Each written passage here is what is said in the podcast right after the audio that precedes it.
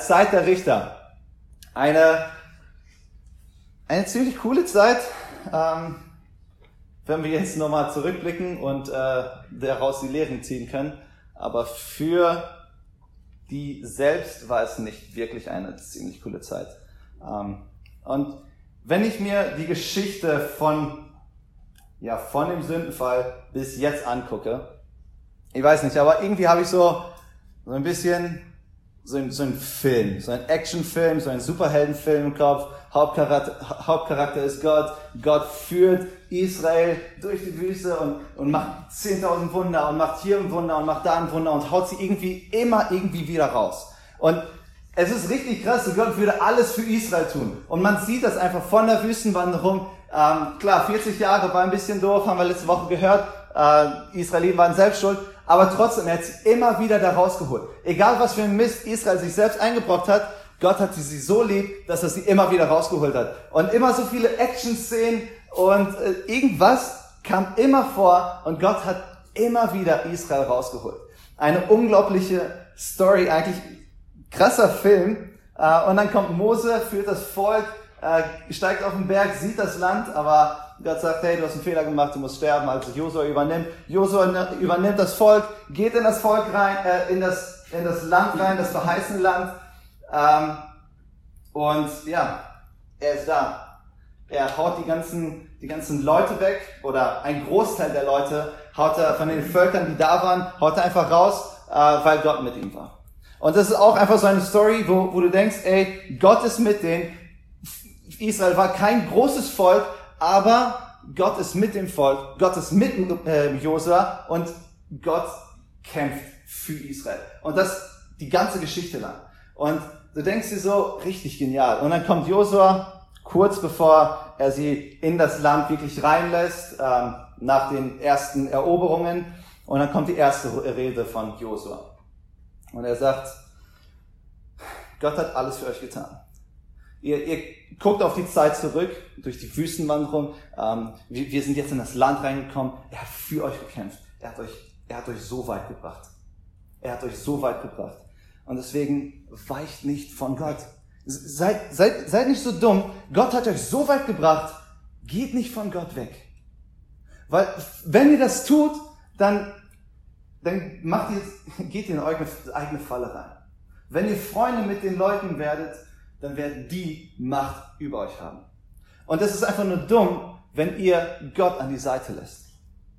Und dann wäre das nicht genug von Josuas Rede, kommt eine zweite Rede Josuas und er kommt, steigt direkt weiter ein, so, ey, ähm, nicht weiter ein, sondern er fängt noch von ganz vorne an. Guck mal, was Gott getan hat. Er, Ägypten und dann die ganze Reise und er erzählt von allen Taten, die, die Gott so für Israel getan hat. Alles. Er holt alles nochmal äh, von, von neu auf ähm, und erzählt die gesamte Geschichte von Israel so ziemlich. Ähm, und dann ganz am Schluss seiner Rede sagt er, Josua 24, Vers 15, ist es aber übel in euren Augen, dem Herrn zu dienen? Da wählt euch heute wem ihr dienen wollt. Entweder den Göttern, denen eure Väter gedient haben, als sie noch jenseits des Stroms waren, als sie in Ägypten waren, oder den Göttern der Amoriter, also das Land, also von den Völkern, die jetzt gerade in dem Land sind, in deren Land ihr wohnt.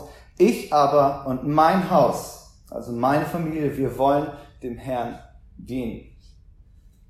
Und Israel, noch voll geflasht von der richtig genialen Predigt, ähm, keine Sorge, ich werde mich nicht wie Josua zwei Predigten heute halten, das ist nur eine. Aber Josua flasht die komplett. Und Israel ist einfach nur so, natürlich, natürlich werden wir Gott dienen. Natürlich werden wir nicht von seinen Regeln. Guck mal, Gott hat so viel für uns getan. Er hat die ganze Zeit für uns gekämpft. Natürlich werden wir für Gott kämpfen. Natürlich werden wir nicht irgendwelchen Göttern nachlaufen. Und eigentlich sollte hier der Cut kommen. Hier Ende der Szene, Ende des Films. Ähm, genial, oder? Mega viel Action, mega viel äh, Love Story zwischen Gott und Volk. Ähm, also nicht diese Szene, ne? Aber so extrem genialer Film eigentlich. Mega viel und mega gut und Ende gut, alles gut. Und nachher sagt äh, das Volk noch, ja, Gott, Gott, auf jeden Fall, nur Gott. Und dann werden sie entlassen in das, in das Land. Und du denkst dir, genial. Aber leider geht es hier weiter. Leider geht es hier wirklich weiter. Weil gerade die Zeit, als Josua dann gestorben ist, fängt die Zeit der Richter an. Die Zeit, wo sie keinen Anführer haben, keinen, der sie jetzt anführt, weil sie keinen Anführer mehr brauchen. Sie sind in dem Land angekommen. Gott hat ihnen, dieses Land hat er ihnen versprochen und sie sind jetzt gerade angekommen und jetzt haben sie endlich Ruhe. Jetzt können sie endlich Ruhe haben, weil Gott hat ihnen dieses, dieses Land verheißen, versprochen und in diesem Land werden die Ruhe haben. Das Ding ist aber, dass Israel eigentlich nur eine Sache machen musste. Die restlichen Völker rausjagen. Deren Altäre zerstören, äh, deren, deren Götter einfach mal an die Seite räumen, alles kaputt machen, alles zerstören, deren Tempel zerstören, ähm, weil deren Götter waren keine richtigen Götter und deren Götter waren einfach nur absolut unmoralische Götter. Ähm, dazu auch später mehr.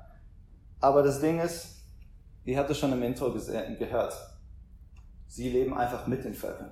Anstatt in das Land reinzugehen und zu sagen, hey, ihr, äh, das Land gehört uns äh, und Gott kämpft mit uns und ihr könnt jetzt mal euren Weg räumen, okay? Ihr, ihr könnt jetzt erstmal alles wegräumen, äh, wir sind jetzt hier am Start, weil Gott mit uns kämpft. Stattdessen sagen die, Gott, du bist cool, danke für alles, aber äh, das sind ziemlich coole Freunde. Und im Endeffekt kommen sie dann so in die Macht von den anderen. Und es kommt ein Zyklus. Der Zyklus Sünde.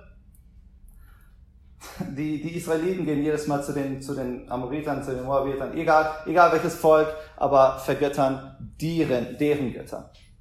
Und gehen auch nach deren Regeln. Und dann kommt, wie ich schon gesagt habe, die eigene Falle.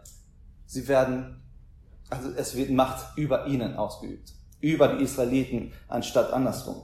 Und dann irgendwann kommen sie nach einigen Jahren wieder zu der Erkenntnis, oh, warte, da war ja ein Gott, der für uns gekämpft hat, der richtig genial ist. Und zu denen kommen wir jetzt wieder, zu denen schreien wir. Und Gott erhört sie sogar jedes Mal aufs Neue und es kommt ein neuer Richter. Ein Richter, der jetzt nicht wie im, Saal ist, sondern äh, ein Richter, der wirklich militärisch alles vernichten kann. Und Gott ist mit diesem Richter. Jedes Mal aufs Neue. Und dann hat das Land erstmal Frieden. Das Volk hat Frieden. So wie Gott es ihnen versprochen hatte. Ihr werdet Ruhe haben, ihr werdet Frieden haben in dem Land. Und dann kommt wieder die Sünde.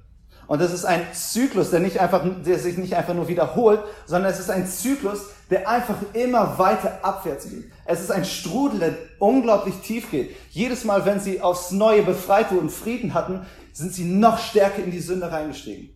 Und dann kam wieder ein Richter und die sind noch stärker in die Sünde eingestiegen. Es war ein Abwärts, eine Abwärtsspirale. Und ich weiß nicht, stellt euch das mal vor, in einer Liebesbeziehung. Da ist ein Typ, er hat eine Frau und dieser Typ, der ist unglaublich genial. Er tut alles für die Frau. Es gibt nichts, was, die, was er der Frau nicht tut. Und es ist auch es, es gibt so ziemlich gar nichts, was er dieser Frau nicht geben kann.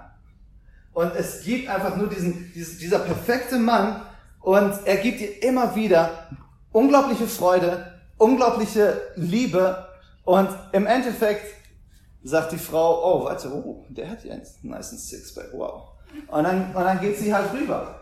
Und, und das Ding ist so, Gott, und der Typ wird einfach so stehen gelassen und dann äh, irgendwann merkt sie, ey, dieser coole Sixpack ist vielleicht, sieht vielleicht cool aus, aber der Typ selbst, das ist eine richtige Katastrophe. Keine Ahnung, der schlägt mich, der, der, der unterdrückt mich und ich, ich habe überhaupt gar keine Freiheit in dieser Beziehung. Und dann, ey, ey, Sven, ich wollte unbedingt wieder zurück zu dir. Und ich hoffe, ich, ich kenn's. Also vielleicht ist ja ein Sven, du bist der perfekte Mann. Ähm, aber dieser Sven kommt dann, ja, alles klar, ey, ich liebe dich und komm wieder zurück. Es, du hast einen Fehler gemacht, kein Problem. Und dann, oh, hast du den Bizeps gesehen? Alter, Falter. Und dann geht sie wieder direkt wieder zum nächsten Typen und stellt, stellt Sven einfach wieder ins schlechte Licht. Und jedes Mal aufs Neue kommt irgendein Typ, der nächstbeste Typ, der sonst irgendwelche Oberflächlichkeiten hat und sie laufen und sie läuft direkt den Typen hinterher. Und ich weiß nicht, ob du verheiratet bist, ob du eine äh, Verlobte hast oder eine Freundin hast. Es ist doch einfach nur extrem dumm, immer wieder die gleiche Freundin zurückzuholen, wenn sie so dumm ist. Weißt, es, es, ist, es gibt einige Menschen, die sind so wie diese Frau, die sind einfach dumm. Und das ist jetzt nicht an die Frauen gerichtet. Ich weiß, ihr seid alle klug und weise.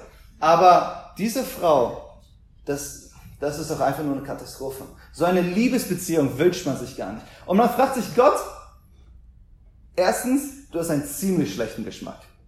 Ähm, zweitens, äh, aber Gott, warum machst du das? Aus welchem Grund machst du das? Das ist, das ist ein Volk und du, du bist doch wirklich nicht so dumm und denkst, oh, das ist ein Fehler, der nicht wieder passieren wird, wenn er schon zehnmal passiert ist. Und ich weiß nicht, aber irgendwann kommt man noch auf die Idee, ähm, es, ist, es ist zwecklos, sie wieder zurückzuholen. Aber Gott, er sagt in 5. Mose 7, Vers 7, sagte den Grund, warum er wirklich liebt. Und er sagt, hey, Israel, ihr seid ein Volk, das ich erwählt habe. Ihr seid ein Volk, das ich liebe. Nicht, weil ihr so genial seid, nicht, weil ihr so cool seid, nicht, weil ihr militärisch so genial aufgestellt seid, nicht, weil ihr so ein großes, geniales Volk seid. Nein, ich, ich liebe euch, weil ich euch liebe. Weil ich euch liebe, weil ich euch liebe, weil ich euch liebe. Das ist einfach nur ein, ein Zirkelschluss. Es, es, es gibt gar kein Ende. Und Gott, und Gott gibt eigentlich die Definition von wahrer Liebe hier. Egal in welcher Beziehung du stehst äh, zu irgendeiner Person, wenn du sagst, ey, sag mir mal, wie sehr liebst du mich und warum liebst du mich so sehr? Und du sagst dann auf einmal, ähm, ja, vier.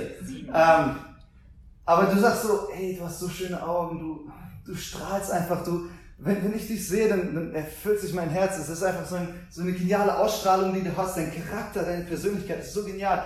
Was ist, wenn diese Person auf einmal eine Krankheit bekommt und nicht mehr diese Ausstrahlung hat? Was ist, wenn diese Person auf einmal psychisch krank wird und ihr Charakter, ihre Persönlichkeit absolut den Bach runtergeht? Ist eure Liebe dann auf einmal weniger? Wir definieren Liebe so oft mit Dingen, die wir sehen, die wir, wo wir Leute ein Kompliment machen wollen. Aber was ist, wenn diese Sachen, wo wir Komplimente geben würden, einfach wegfallen würden? Ist unsere Liebe dann weg für diese Person? Und Gott gibt diese Definition von Liebe. Ich liebe dich, weil ich dich liebe. Nicht, weil du groß bist, nicht, weil du cool bist, nicht, weil du stark bist. Ich liebe dich, weil ich dich liebe. Und das finde ich unglaublich krass und stark. Das Problem ist einfach nur, dass die Israeliten immer wieder diese Gottesliebe vergessen. Dass sie ihren Gott und alles, was er getan hat, einfach vergessen und sie nicht nur vergessen, was er getan hat, sondern sie vergessen auch wirklich, wer er ist und wofür er steht, was für ein Charakter Gott eigentlich hat. Und da sind wir beim ersten Punkt. Es ist einfacher, Gott zu vergessen, als ihn zu kennen. Und ich denke, die Israeliten sind ein sehr gutes Beispiel dafür. In Richter 2, Vers 10 steht, und eine andere Generation kam nach ihnen auf, und die den Herrn nicht kannten, die den Herrn nicht kannte, und auch nicht das Werk, das er für Israel getan hatte. Also zwei Dinge. Sie kannten Gott nicht und sie kannten auch nicht die Taten, die Gott getan hat. Irgendwo logisch, okay, äh, ihr seid eine neue Generation, ihr wart noch viel zu jung, ihr wart noch gar nicht geboren, ihr habt die Taten von Gott in der Wüstenwanderung und alles äh, von, vom Exodus, von, äh, als ihr aus Ägypten rausgezogen seid, ihr habt die ganzen Stories und die ganzen Wunder von Gott gar nicht mitbekommen. Ist okay, es ist logisch, dass ihr das nicht mitbekommen habt, weil ihr noch viel zu jung wart und noch gar nicht existent. Und das ist irgendwo verständlich. Das Problem ist eigentlich, dass sie Gott nicht kannten. Sie haben vergessen, wer Gott ist. Und irgendwo fragst, vielleicht fragst du dich auch so, ja, okay, aber das ist doch auch logisch. Wenn Gott denen keine Wunder zeigt, wenn Gott ein Gott ist, der vielleicht damals gewirkt hat, aber jetzt bei denen nicht mehr wirkt, warum, warum sollten wir uns jetzt ihm anhängen? Warum sollten wir für Gott sein, wenn er nicht mehr für uns kämpft? Wenn er keine Wunder mehr für uns tut. Und das Ding ist, dass Gott eigentlich immer Wunder getan hat und sie diese Wunder auch weiterhin tun würde, wenn sie gehorsam wären. Gott hat es ihnen versprochen, ich werde für euch kämpfen. Ich werde für euch sein, wenn ihr mir gehorsam seid, wenn ihr nach meinen Regeln tanzt. Und das Problem war eher, dass Gott ihnen egal war, obwohl er sie segnen wollte. Und eigentlich gibt Gott den, dem Volk genau das, was sie wollen. Er gibt dem Volk immer das, was sie wollen. Und er gibt uns auch immer das, was wir wollen. Wenn, er, wenn, wenn, wenn du sagst, ja Gott, ich, ich möchte die Beziehung zu dir, ich möchte das, das, das, was du mir eigentlich geben kannst, diesen Segen, den du mir geben kannst, das möchte ich. Und dann sagt er, okay, das gebe ich dir. Wenn du aber sagst, ey Gott, du bist cool, aber ich, ich will was anderes machen, dann sagt Gott, ey, okay, ich gebe dir das. Du zerstörst dein Leben damit. Und genauso wie bei den Israeliten, er hat gesagt, ihr zerstört euer Leben damit. Ihr geht, ihr tappt in eure eigene Falle. Aber ich, ich lasse es euch. Und ich prüfe euch. Und er gibt es, er gibt es einfach, er gibt sie einfach im gewissen Sinne auf. Und ich glaube, wir sind da auch ziemlich stark mit einer gleichen Erwartung teilweise. Wo ich aus meinem Leben sagen kann, äh, manchmal denke ich mir so, okay Gott, äh, warum passiert nichts? So, wa warum passiert in meinem Leben nichts? Wenn, wenn du etwas tun würdest, wenn, wenn du dich mir zeigen würdest, wenn du dich mir offenbaren würdest, dann wäre es doch so viel einfacher, wirklich an dich zu glauben. Es wäre doch so viel einfacher, wenn du einfach mal hier, tada, und so ein krass, und hier Feuerwerk, da Feuerwerk, und das ist Gott, und du denkst dir, ja, cool, jetzt glaube ich an Gott. Aber das Problem ist, dass, dass das einfach nicht so wirkt. Es gibt keine, kein Wunder, das uns überzeugen kann, wenn wir nicht überzeugt sind. Und ich glaube, das ist ein ziemlich großer Punkt, wenn wir gar nicht die Augen dafür haben, dass Gott sich uns offenbaren will. Wenn Gott sich da offenbart und wir, wenn wir auf ihn schauen, dann werden wir das sehen. Aber wir, das Ding ist, dass Gott uns egal ist teilweise. Dass wir irgendwelchen anderen Dingen und hier Karriere, da Karriere und hier Schule und da Freundin, aber Gott ist auf der ganz anderen Seite und Gott offenbart sich uns. Aber wenn wir gar nicht die Augen für Gott haben, dann können wir auch gar nicht seine Wunder sehen. Das heißt, Gott kann so ein krasses Wunder machen, wie er will, aber wenn du gar nicht die Augen für Gott hast, dann, dann wirst du auch seine Wunder in deinem Leben nicht sehen. Und das Blöde war, dass es bei dem Israel, bei dem Volk Israel nicht nur das Volk Israel selbst war. Es waren auch die Richter. Die Richter selbst. Die, die von Gott befähigt wurden. Die, wo der Heilige Geist Gottes in ihnen wirksam war und die alles auseinandergenommen haben und richtig genial gekämpft haben und Gott hat mit ihnen gekämpft. Selbst diese Richter haben vergessen, wer Gott eigentlich ist. Und eigentlich hat es ziemlich gut angefangen mit den ersten, äh, mit den ersten dreien, Ehud, Othniel und äh, Deborah. Äh, aber dann, dann geht es einfach weiter mit Gideon. Gideon, vielleicht kennen einige seine Story, geniale Story, ähm, aber kein so genialer Kerl. Er fängt an, Gott kommt zu ihm. Gott kommt zu ihm und sagt, ich will dich senden. Ich will dich senden und ich will, dass du für mich kämpfst. Und er findet die ganze Zeit Ausreden, ja, aber ich bin nicht, ich bin der, der geringste in meinem Volk, ich habe auch das kleinste Volk und, und nee, ich kann das gar nicht und nee. Und dann kommt Gott und sagt, ich bin mit dir. Und wenn er Gott kennen würde, wenn er Gottes Charaktereigenschaften, Gottes Größe von den ganzen Stories kennen würde, dann wüsste er, ey, wenn Gott auf meiner Seite ist und wenn Gott für mich kämpft, dann kann ich einfach rausgehen. Und er sagt aber, nee, nee, nee, ähm, bleib hier, ich, ich hole was und zeig, gib mir ein Zeichen und er macht ein krasses Zeichen. Feuer vom Himmel, Tarara und sonst was, mega Action wieder und dann kommt aber direkt wieder, ja, aber ich weiß nicht, ob du es wirklich bist, Gott. du hast den Engel des Herrn gesehen und selbst gesagt, ich habe den Engel des Herrn gesehen, ich habe Gottes Herrlichkeit gesehen und ich weiß nicht, ob du es wirklich bist, Gott. Also bitte noch ein Zeichen. Und dann kommt noch ein Zeichen und dann kommt, ey, sorry Gott, aber ich weiß wirklich nicht, ob du das wirklich, wirklich bist, sondern mach mir noch ein Zeichen. Und du denkst dir, hat er wirklich irgendwie verstanden, wer Gott eigentlich ist? Und ich kann euch sagen, nein, hat er nicht. Weil danach kommt er und erledigt das mit 300 Leuten gegen 130 circa oder 140.000 und ja, kriegt er hin. So aus Wunder. Aber dann, ähm, er kennt Gottes Charakter gar nicht, er kennt Gottes Regeln gar nicht, er, er kennt Gottes Rechte gar nicht, er, er weiß gar nicht, worum es geht. Und dann tötet er auf einmal seine eigenen Volksmenschen, nur weil sie ihm nicht gedient haben. Nur weil sie ihm nicht Brot gegessen, äh, gegeben haben. Und dann tötet er seine eigenen Volksleute.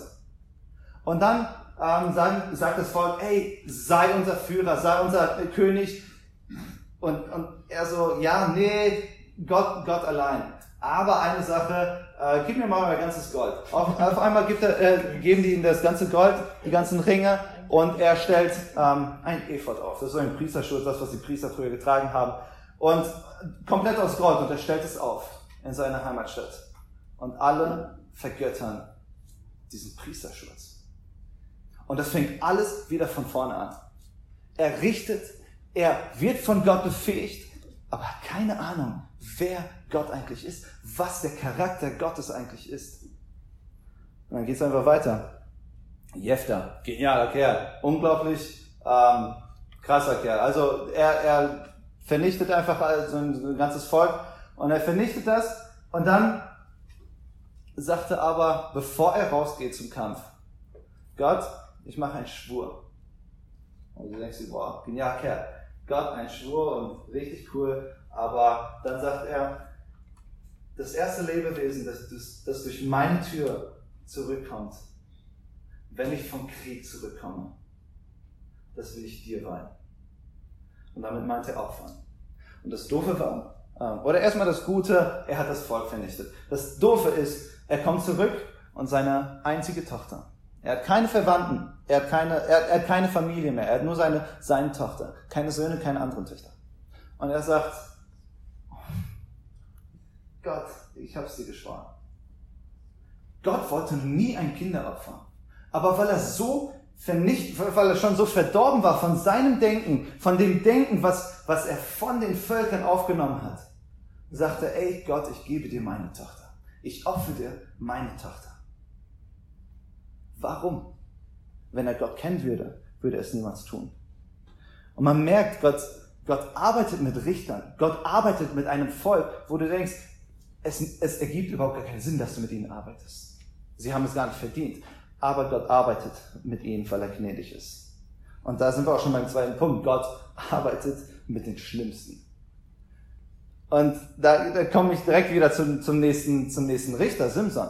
Simson, ähm, alle kennen ihn als den krassen, starken Kerl, ähm, der aber eine Aufgabe hatte und diese Aufgabe nicht nachgegangen ist. Er hatte eine Aufgabe, er sollte Israel von den Philistern befreien. Aber er hat immer nur gegen die Philister gekämpft wenn seine persönliche Ehre, sein persönliches Ansehen angekratzt wurde. Wenn er sauer war auf die Philister, dann hat er etwas getan. Nicht, weil Gott es wollte, weil er es wollte.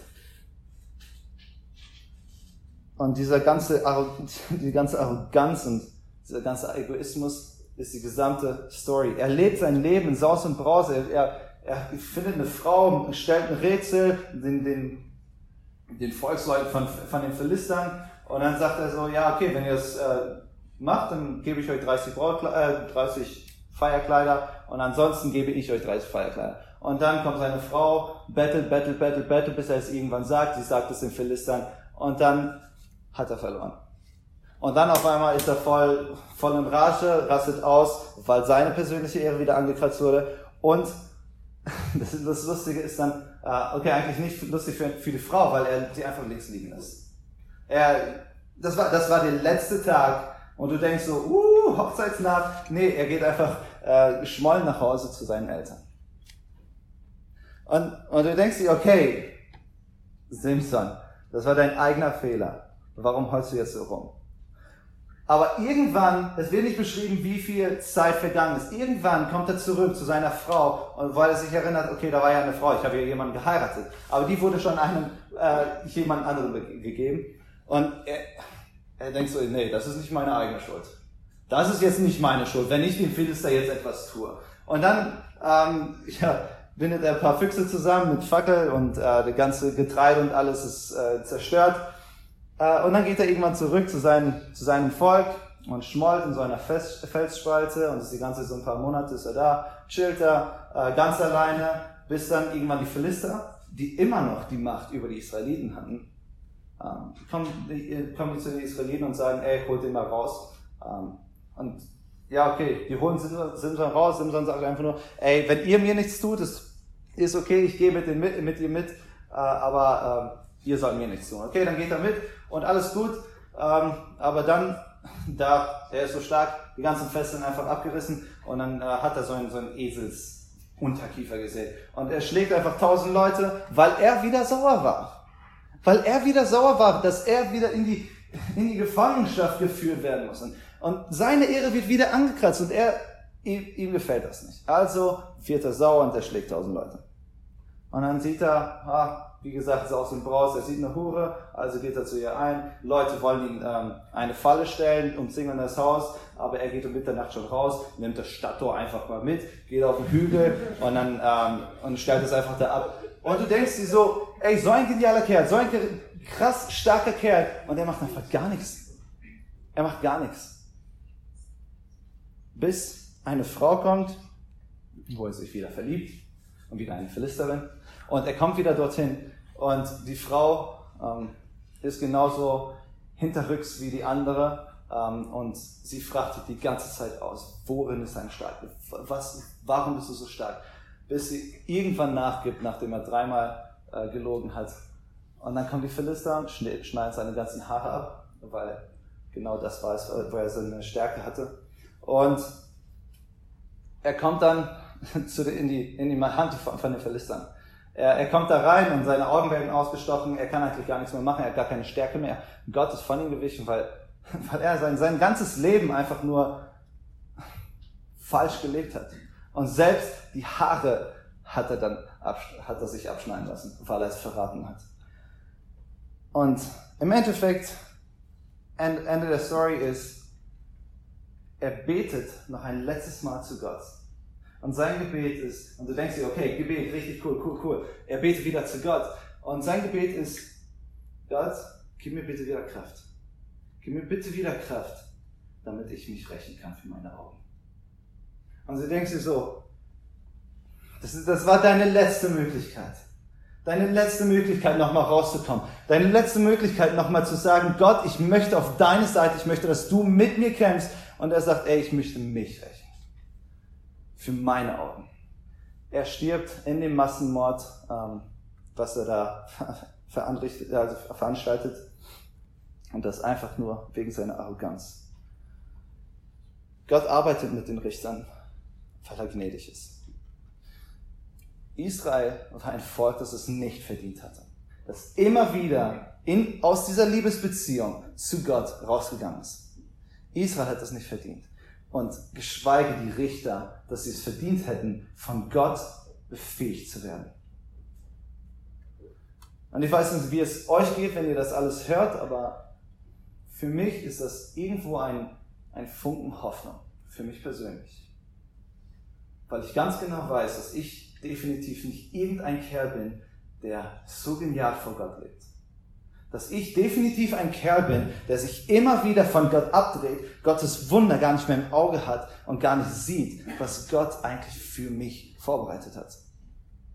Und trotzdem kann Gott mich benutzen, weil er gnädig ist. Und weil wir einen Status vor ihm haben, wenn wir Jesus nachfolgen.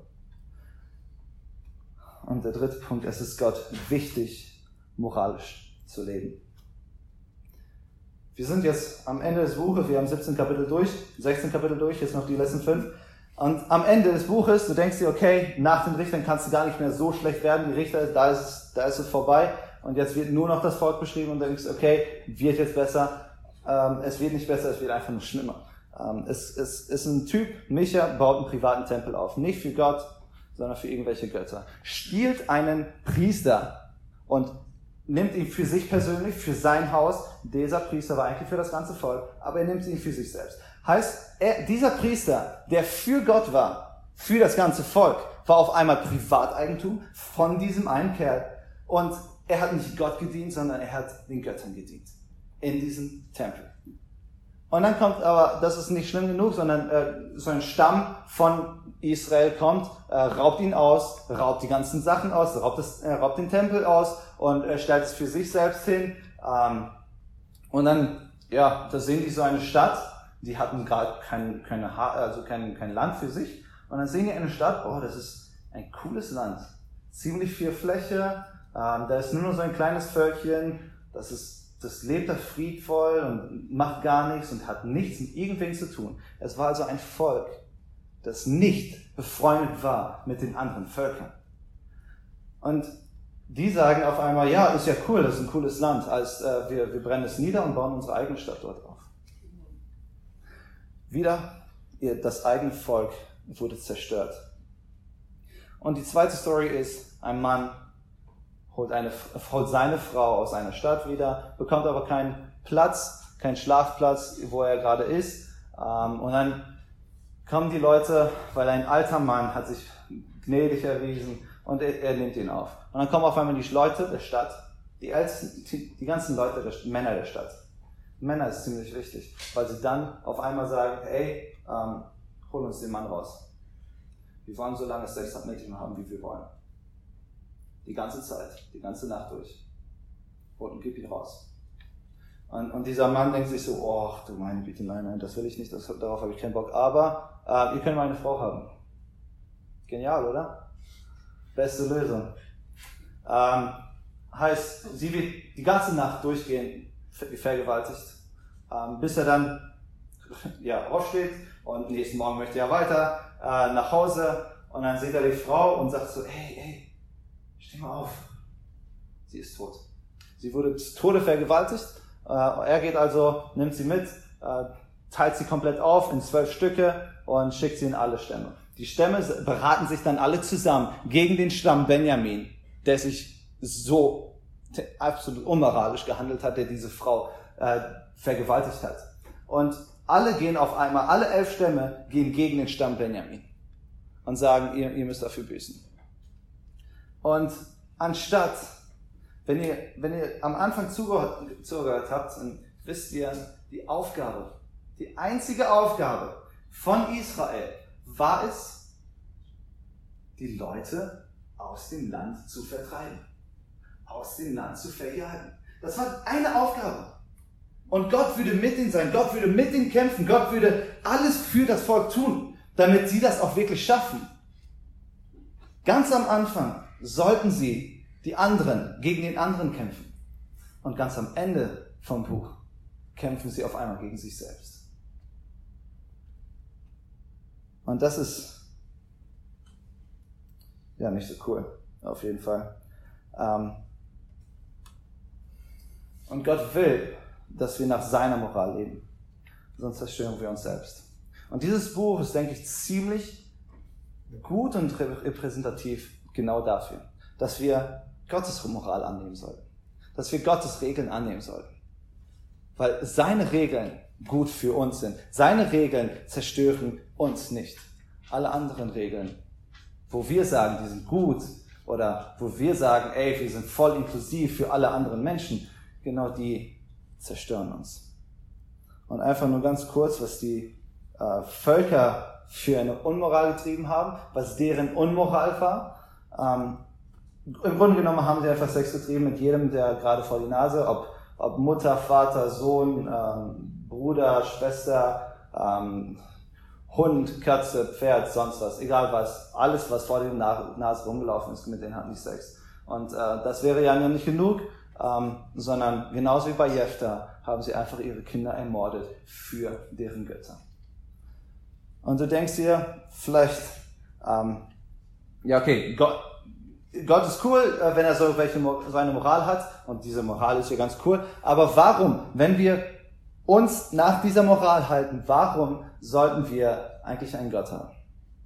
Warum sollten wir auf einmal irgendjemanden nachfolgen, der sagt, ich bin die Wahrheit, ich bin, ich bin da, der Weg und ich bin auf jeden Fall der Einzige, durch den ihr Herr, Herr, ewiges Leben haben könnt.